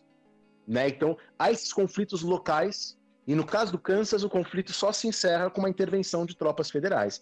Então, há todo um movimento abolicionista. Então, a causa da Guerra de Secessão não é apenas essas diferenças. Temos toda essa história de diferenças abissais, todo o movimento abolicionista. Tudo isso culmina no ano de 1860, quando é eleito presidente dos Estados Unidos, Abraham Lincoln, do Partido Republicano. Ele que já tinha tentado várias vezes ser presidente dos Estados Unidos, é eleito em 1860. Embora o Abraham Lincoln seja alguém que condenasse a escravidão, né? Inclusive ele era fã do Thomas Paine, como eu descobri depois. Logo após a eleição, o Abraham Lincoln fez um discurso conciliador, defendendo a superioridade da raça branca, dizendo que ele ia preservar os proprietários do Sul. Só que a gente que está aqui no Brasil sabe que muitas vezes não importa o que o presidente está fazendo, importa o que as pessoas acham que ele está fazendo, tá? O que as pessoas acham que ele vai fazer. Então, embora o Abraham Lincoln tenha feito um discurso conciliador, embora o Abraham Lincoln estivesse longe de ser alguém que enxergasse o negro como um igual, após a sua eleição, os estados do Sul declaram a secessão, isto é, a separação. Secessão é a mesma coisa que separação. E a secessão, a separação, era proibida pela Constituição. Abraham Lincoln tinha uma desculpa para uma guerra, se ele quisesse. Então, Carolina do Sul, Alabama, Flórida, Mississippi, Geórgia, Virgínia e Texas se tornam os estados confederados da América, liderados por Jefferson Davis. Nesse momento, Abraham Lincoln envia uma expedição na Carolina do Sul, sob a alegação de garantir novas provisões. A Artilharia do Sul abre fogo né, contra essas pessoas. Isso daí é, é, é o estopim da assim chamada Guerra de Secessão, que começa no ano de 1861 e termina no ano de 1865. Então deixa eu só introduzir uma questão aqui, Dani, antes de começar, antes da gente começar a falar propriamente dito da guerra, só pra gente encerrar esse assunto, que é Muitas vezes a gente vê as pessoas resumirem as motivações da guerra de secessão a essa questão abolicionista. E a gente vê isso principalmente nos filmes, né, sobre a guerra de secessão, nas obras que, os próprios, que o próprio Estados Unidos produz sobre a sua própria história. E isso acontece predominantemente porque nós sabemos o final dessa história, a gente sabe que a, a, abolição acontecerá nos Estados Unidos, né, com a 13ª emenda, que o norte sairá vencedor, se assim a gente pode dizer, dessa guerra, e que haverá o fim da escravidão. E que, obviamente, quando eu for contar essa história, ela ganha um glamour muito maior principalmente com os valores anti-escravistas que serão consolidados ao final do 19 e ao longo do século 20, se eu contar essa história dizendo que uma parte do país se organizou para salvar as pessoas que estavam submetidas à escravidão e assim por diante. Então, é óbvio que a questão abolicionista faz parte da guerra de secessão, mas a gente também não pode descartar os diferentes projetos políticos que havia entre o Norte e o Sul, as diferenças econômicas que havia ali dentro, né? O desejo nortista de construção de uma economia mais, mais protecionista, de uma moeda mais forte, que aliás são coisas que acabarão acontecendo ainda aqui no final do século XIX. É, inclusive durante a guerra, muitos homens do norte relutam, né, em, em lutar relutam em liberar os seus escravos. Porque veja, você tinha 23 estados no norte e 11 estados no sul. O norte tinha mais gente, o norte tinha uma indústria maior, tudo isso. Era para o norte vencer muito fácil. Mas por que, que a guerra é tão difícil? Né? Todo mundo sabe, essa guerra mata mais de 600 mil pessoas. É mais do que todas as guerras que os Estados Unidos participaram no século XX juntas. Tá? Lembremos que a guerra do Vietnã, que é tão comentada, matou pouco mais de 50 mil norte-americanos. Quer dizer, o coronavírus já matou mais norte-americanos do que a guerra do Vietnã. Então, por que, que morre tanta gente? Porque o Sul, apesar de desfavorecido, combatia pela sua existência. Havia uma convicção no Sul de estar defendendo seu estilo de vida, suas tradições, sua independência. Há uma mobilização de recursos, aquilo que depois ficará conhecido como guerra total, né, a indistinção entre soldados e civis, a mobilização total de um país para uma guerra, isso é feito dentro dos Estados Unidos. Então, a maior guerra da história dos Estados Unidos foi uma guerra feita no próprio Estados Unidos. Tá? Foi uma guerra interna, foi uma guerra civil, uma guerra que antecipa as guerras totais do século XX. Os Estados Unidos usam na guerra trincheiras, ferrovias, quer dizer, todas as técnicas de batalhas depois usadas nas guerras de unificação da Alemanha e na Primeira Guerra Mundial. A guerra, a guerra de secessão é uma das primeiras guerras da história a ser amplamente fotografada.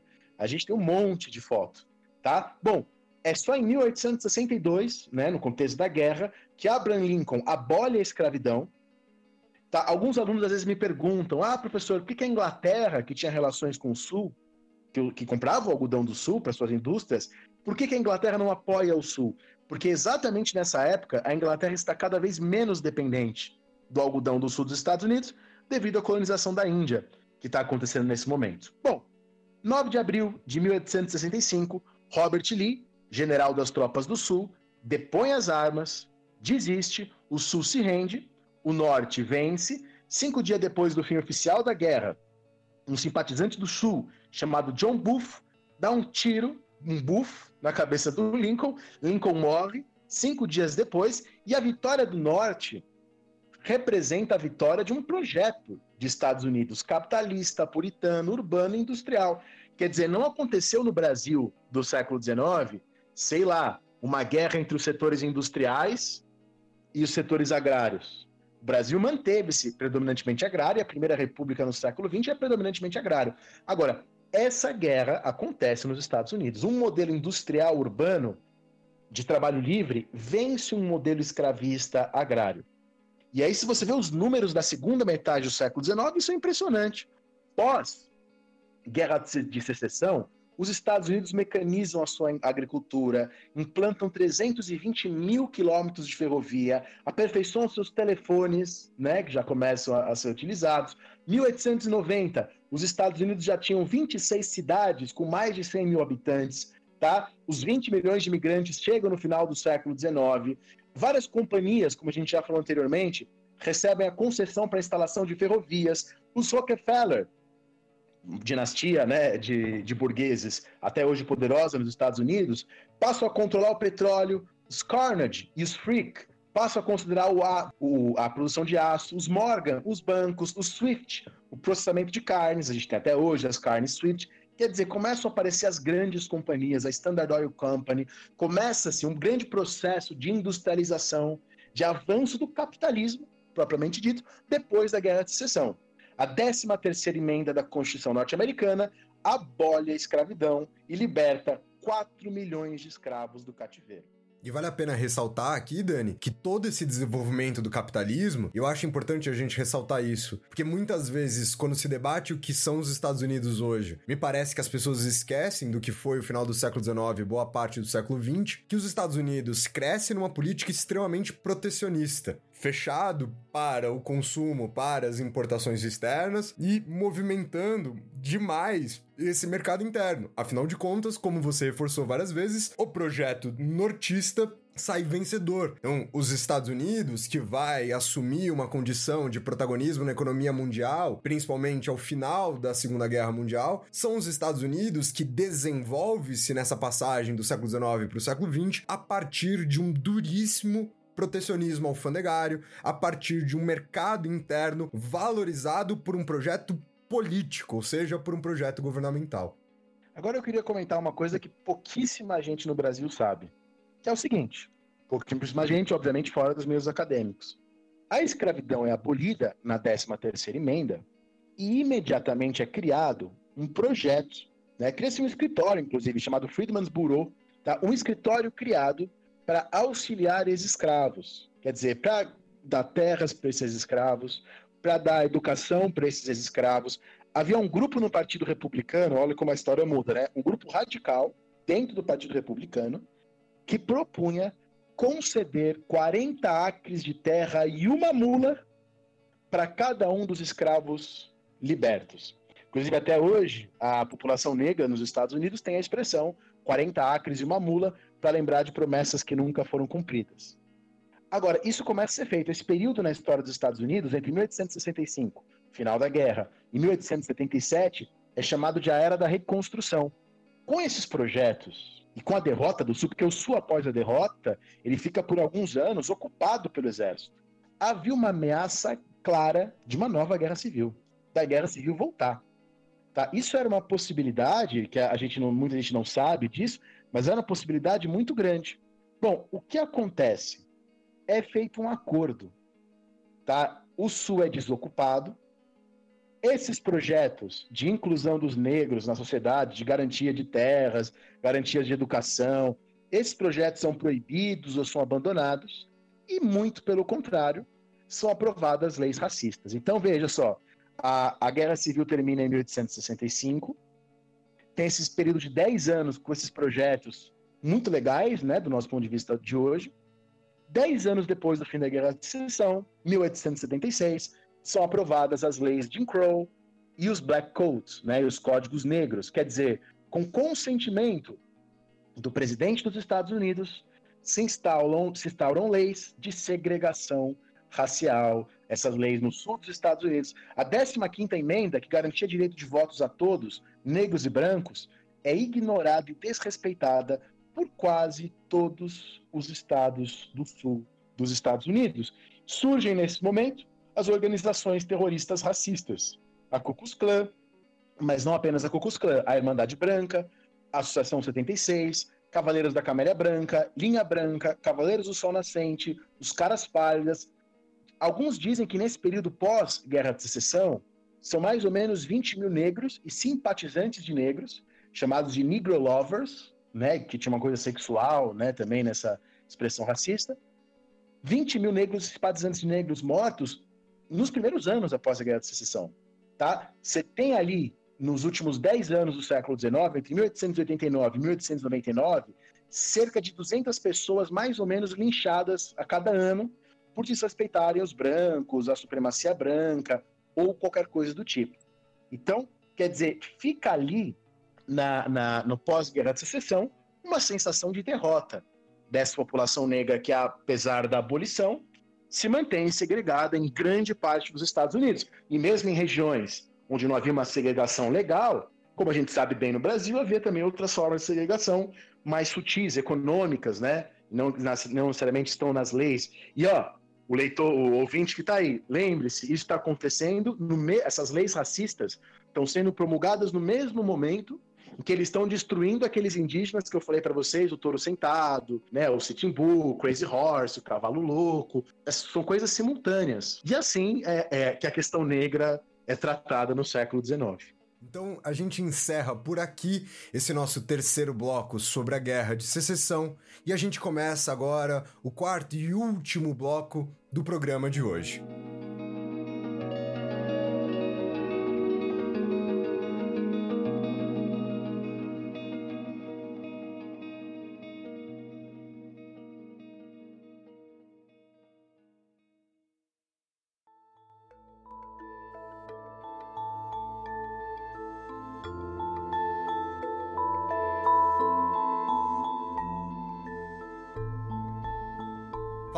Nesse quarto e último bloco do programa de hoje sobre as relações dos Estados Unidos para além dos Estados Unidos, né, para o principalmente voltada para a América Latina e as práticas imperialistas que os Estados Unidos terão com a América Latina. Eu acho, Dani, se você quiser intervir, você pode intervir, mas eu acho que a gente pode começar essa relação, né, a partir ali da década de 1810, quando está no poder nos Estados Unidos o presidente James Monroe, né? Da onde sai aquela expressão clássica doutrina Monroe, que a gente sabe que não é nenhuma doutrina propriamente dita. Né? O, o James Monroe, o presidente estadunidense acerca da América Latina, ele diz assim num discurso. Mas, em se tratando de governos que declararam sua independência e a mantêm, e cuja independência reconhecemos com grande consideração e baseados em princípios justos, não poderíamos deixar de ver qualquer intervenção, com o propósito de oprimi-los ou de controlar-lhes, de outro modo, o destino, levado a cabo por uma potência europeia, em outra luz que não a manifestação de uma disposição inamistosa para os Estados Unidos. Né? A doutrina Monroe, que como eu disse, a gente sabe que não é uma doutrina, ela muitas vezes é resumida, ela é sintetizada pela expressão América para os americanos, na qual ela tenta traduzir essa ideia presente no discurso do Monroe que eu li aqui agora para vocês, que os Estados Unidos estão se esforçando a fim de interromper a fim de romper com a dominação europeia dos países europeus, das metrópoles europeias sobre as regiões aqui do continente americano. Então, quando eles diz, né, a América para os americanos, ele está aqui exaltando uma ideia de que o continente americano, como um todo, América do Norte, América Central e América do Sul, não deveria ter essa interferência, não deveria sofrer essa dominação europeia, portanto, deveria ser apenas para os americanos. Mas que a gente sabe, né, que essa ideia do América para os americanos, na verdade, muitas vezes ela pode ser entendida a partir de uma ideia de que os Estados Unidos, ao colaborar, ou pelo menos ao oferecer auxílio, como ali apresentado no discurso do James Morrow que eu li para vocês, para os países da América Latina em busca de suas independências, acabarão, né, por utilizar esses países como objetos da sua exploração, como objetos do seu imperialismo. Então, muitas vezes, quando se resume essa ideia dos Estados Unidos nessa expressão, de novo, comum para as escolas, comum aí para vocês alunos, a ideia do América para os americanos, você está, de uma certa forma, escondendo muitos dos aspectos que estão aqui por detrás, muito mais complexos do que essa questão. E aí eu quero então aproveitar que você fez esse bom resumo justamente para desconstruir essas coisas, né? Hoje os historiadores pensam que a doutrina Monroe é um mito. Porque veja, o que é o discurso que o Rafinha acabou de ler? É um trecho de um State of Union. O que são essas coisas? Estado da União, né? Se a gente fosse traduzir. Todos os anos, até hoje, os presidentes dos Estados Unidos fazem um discurso no começo do ano. Tá? Esse é o State of Union. Isso que o Rafinha pegou é um pedaço desse discurso no qual ele fala justamente da América Latina e de que os Estados Unidos teriam esse direito aí de proteger, desse dever de proteger a América Latina dos europeus. Só que se vocês forem ver o discurso inteiro, isso é uma parte muito pequena do discurso, que na época não foi muito levado em conta. E não tem aí nesse discurso a expressão América para os americanos. Então Morrow não disse isso. Isso não foi dito. É uma parte pequena. Então, numa parte pequena do discurso, ele fala: ah, os Estados Unidos têm que proteger a América dos europeus, porque os europeus não querem deixar a América ser independente. Agora, ao que tudo indica, isso foi só uma, uma coisa mais retórica do que prática. Vou dar um exemplo. 1833, os britânicos invadem a Argentina, as Ilhas Malvinas, as Ilhas Falklands. E os britânicos tornam as Malvinas uma estação de carvão, né, para os navios abastecerem. O que, que os americanos fazem em relação a isso? Nada. Tá? Assim como os americanos, tá? a doutrina Morrow é de 1823. A Batalha de Ayacucho, que é considerado oficialmente o fim das independências da América Latina, é um ano depois. Os Estados Unidos não enviam exércitos para ajudar ninguém. Né? Então, ao que tudo indica, o que aconteceu? Posteriormente, há um, um imperialismo americano, mais para frente, há um processo de fato imperialista, invasões, e esses americanos usam esta, esta, esse texto como um suposto antecessor. Então, por isso que não é uma doutrina, porque isso não foi aplicado. Isso não foi dito, ó, vamos fazer isso. Era um pedaço de um discurso que depois foi recuperado e colocado e inventou-se que isso era o antecedente do grande imperialismo. Mas tudo, tudo, tudo, é, tudo indica que isso é uma construção, que obviamente o Destino Manifesto, que nós falamos já, que, a, que vem de, uma, de um texto de uma revista de 1845, é muito mais importante. Então, os Estados Unidos vão ter ações imperialistas em relação a, a, regiões fora do seu território, no Caribe e um pouco também na, na Ásia, mas para o final do século XIX. É claro que muitos historiadores, e eu acho essa perspectiva interessante, consideram que a, a própria expansão indígena é o imperialismo, e é, porque de fato a, a expansão sobre o território indígena, né, a tal da marcha para o oeste, para o Far West, para o Velho Oeste. Essa marcha para o oeste, de fato, é uma expansão imperialista por sobre essas populações indígenas, tá? Mas não há nesse momento ainda uma política exterior Tá? Por isso que a doutrina Morrow não é uma doutrina. Agora, no final do século XIX, isso se torna mais evidente. É, é tanto que o Theodore Roosevelt vai ter a sua, seu, o corolário Roosevelt sobre a doutrina Morrow. Quer dizer, aí sim que a gente está começando a construir algo em cima da doutrina Morrow, não é, Rafinha? Eu acho que a partir da virada do século XIX para o século XX, aí a gente pode falar que é uma política, no sentido formal da palavra, na forma com a qual os Estados Unidos tratará a América Latina. Ainda que, né, e de novo, para o que alimentou essa construção, que o Dani muito bem apontou, é que os Estados Unidos, ao longo do século XIX, tomam uma série de medidas né, que indicam essa proximidade e aí eu não estou entrando no mérito de qual é o interesse dessa proximidade com a América Latina. Por exemplo, os Estados Unidos é o primeiro país a reconhecer a independência brasileira. ali em 1823, antes mesmo da Inglaterra, né, que é a maior interessada dentro desse processo, indicando aqui que os Estados Unidos estão olhando para a América Latina. De novo, repetindo aí o que o Dani muito bem formalizou para vocês, sem a gente poder estabelecer que é uma política externa consciente atrelada a esse aspecto que vai se encorpar, que vai ganhar força na virada do século XIX com o século XX. E é aí que o, o, o ouvinte já está então familiarizado com esses discursos State of Unions, né, Estado da União, feito pelos presidentes dos Estados Unidos. Então, em 1904, o presidente dos Estados Unidos, Ted Roosevelt, fez um State of Union, né, um desses discursos de começo de ano. E é nesse discurso que ele diz que qualquer país, agora estou palavras dele, cujo povo se conduz bem, pode contar com a nossa amizade. Quer dizer, se o país agir como os Estados Unidos querem, beleza. Se uma nação mostra que sabe agir com eficiência e decência, não precisa temer os Estados Unidos, diz o presidente dos Estados Unidos.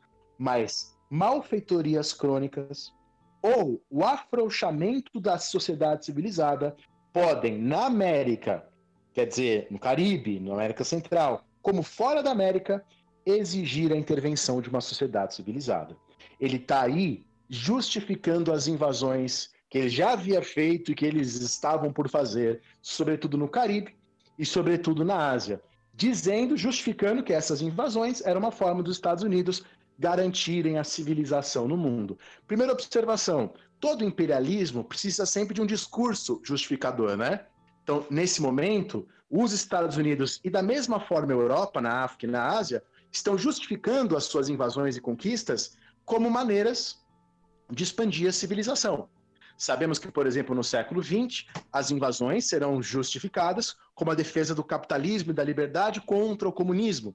Sabemos que no começo do século XXI, as invasões serão justificadas como um combate ao terrorismo. E como nós sabemos, nem sempre é combate ao terrorismo, ou quase nunca, nem sempre é, é, combate aos comunistas, ou quase nunca também. Então, todo o imperialismo necessita de um discurso. Então, enquanto Roosevelt faz esse discurso, tá, que foi sintetizado na expressão, né, fale manso, mas com grande porrete na mão, tá, e é a ideia do Big Stick Policy, da polícia do Big Stick, é, é nesse contexto que os Estados Unidos, olha só, entre 1898 e 1933, são 40 invasões militares que os norte-americanos fazem no Caribe, na América Latina e no Pacífico. Filipinas, Panamá, Nicarágua, Havaí, Haiti, Porto Rico, Honduras. É uma política de invasões. A primeira delas é em Cuba, 1898, quando eles vão impor a Cuba a famosíssima emenda Platt. É uma política de invasões que vai durar até a presidência do sobrinho do Ted Roosevelt, que é o Franklin Delano Roosevelt que vai começar a política de boa vizinhança, isso já na época da Segunda Guerra Mundial, tema para outro podcast. Então, veja, eles vão ter muitas regiões que eles vão conquistar, que vão ser colônias, formais ou informais, né, ou protetorados, no Caribe e no, no Oceano Pacífico. Aí, o ouvinte pode pensar, nossa, o Caribe e o Oceano Pacífico. Entre o Caribe e o Oceano Pacífico, você tem a América Central aí fica claro a importância do Canal do Panamá, né, que também vai ser uma ação do imperialismo norte-americano em 1903, ligando, a partir do Canal do Panamá, eles vão ter de fato uma ligação entre as colônias do Pacífico e as colônias do Caribe, formando uma espécie de colar ao redor dos Estados Unidos e, e o Alasca ali para cima, né? E essa espécie de colar, que envolveria assim o Alasca, essas colônias do Pacífico, passa o Panamá e vai para o Caribe, foi fundamental para proteger os Estados Unidos dos japoneses na Segunda Guerra Mundial. Então, militarmente falando, do ponto de vista estrito da estratégia militar, foi genial. Tá? E você tem vários textos né, famosíssimos para o pessoal que estuda geopolítica. O Alfred Marin, nessa época, escreve tá? um livro de 1890 sobre a importância do poder marítimo na história. Né? Ele diz, o Marin, que seis elementos são fundamentais para a supremacia naval: posição geográfica, formação física, extensão territorial, tamanho da população, caráter do povo e caráter do governo. Tá? É, é, então, assim, há uma expansão gigantesca nesse momento, o jingoísmo, né, esse expansionismo ferrenho. Começa por Cuba, né, e depois a gente pode, senão a coisa vai ficar muito longa, né, comentar especificamente a história cubana num outro momento. O Ted Roosevelt, antes de ser presidente, Ele próprio participa da guerra contra Cuba, né? Ele leva os seus chamados Rough Riders, né? Os cavaleiros rústicos, como ficam conhecidos. A independência cubana pela Espanha vai ser de fato usurpada pelos Estados Unidos nesse contexto. Bom, mas além de Cuba, então você tem Porto Rico, tá? Você tem as Filipinas. Então, territórios que os Estados Unidos vão se impondo, né? Eu acho que isso ajuda a gente a entender muito daquilo que os Estados Unidos acaba se transformando ao longo né, do século XX. Eu acho que a gente pode também deixar para um próximo programa entender o que foi os Estados Unidos no século XX com as duas grandes guerras acontecendo. Há mais alguma coisa que você queira adicionar, Dani, ou a gente encerra hoje por aqui? Eu acho que por hoje tá bom, né? Senão, se ficar maior ainda, ninguém vai ouvir a gente. Mas eu acho que a gente deu um panorama, né, geral. A gente poderia, claro, aprofundar, por exemplo, as guerras na Nicarágua, nesse momento das invasões, invasões que os norte-americanos fazem, né? Mas são muitas e necessitaria de um, de um programa específico para isso. Mas eu acho que ficou claro motivos, eu dei muitos motivos que explicam por que que no século XIX os Estados Unidos eram um país de segunda ordem e no começo do século XX, depois de tudo isso, eles são uma potência. Eu acho que essa ideia geral, esse meu argumento ficou claro e aí a importância de estudar história. Se você não estuda história, você não sabe dessas coisas que a gente está contando, o cara vai ficar com aquelas ideias, né? Ah, eles são mais ricos porque eles são mais inteligentes, eles são mais ricos porque eles são superiores a nós, eles são mais ricos porque lá sempre teve liberdade. Todos esses discursos caem por terra quando a gente estuda história e vê que, na verdade, para você entender um país e por que ele é o que ele é, há toda uma, uma história complexa. É, veja, aquela pessoa que dizia, como você já desconstruiu muito bem, ah, o Brasil é pobre porque foi colônia de exploração, os Estados Unidos é rico porque foi colônia de povoamento. Isso é uma bobagem sem tamanho, tá? Mesmo que a ideia de colônia de povoamento fosse verdade, não é, foram colônias apenas aquelas 13, né? Uma área extremamente reduzida na costa leste. Tem todo o resto de um território, toda a questão da escravidão, dos indígenas. Então, espero que tenhamos desconstruído isso muito bem aqui nesse, né, analisando o século XIX. Claro que no século XX tem mais coisas ainda para acrescentar para explicar o que eles são hoje, né? Eu acho que história é processo e eu acho que isso que é fundamental na compreensão dos fenômenos históricos. Se a gente não pode ficar dando salto mortal, né? a gente não pode pegar um único elemento lá do século 17, pular 300 anos e tentar entender os Estados Unidos hoje, única e exclusivamente por esse único elemento lá do século 17. Não que ele não vá interferir, não que ele não vá adicionar nessa equação, mas se você não compreender o processo como um todo acerca do fenômeno, a gente com certeza chegará a conclusões enviesadas.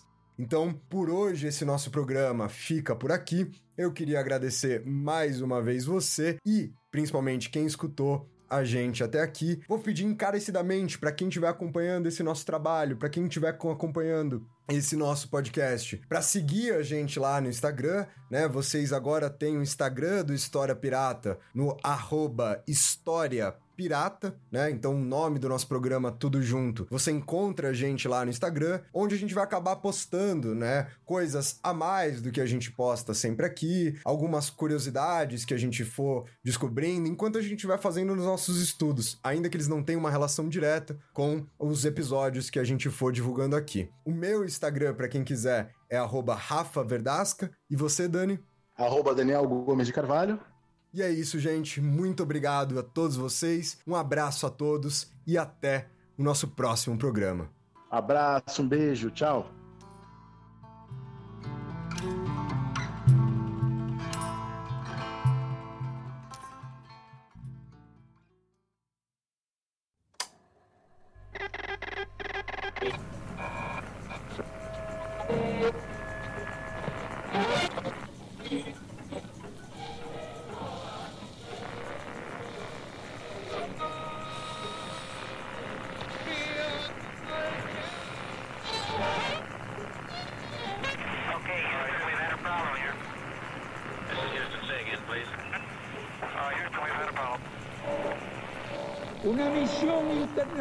Internacionalista extraordinaria. White help if they can't join us. They can, there can be no black white. I cried aloud to my own fellow countrymen and to the world, but no one paid any attention. Sua rádio da história.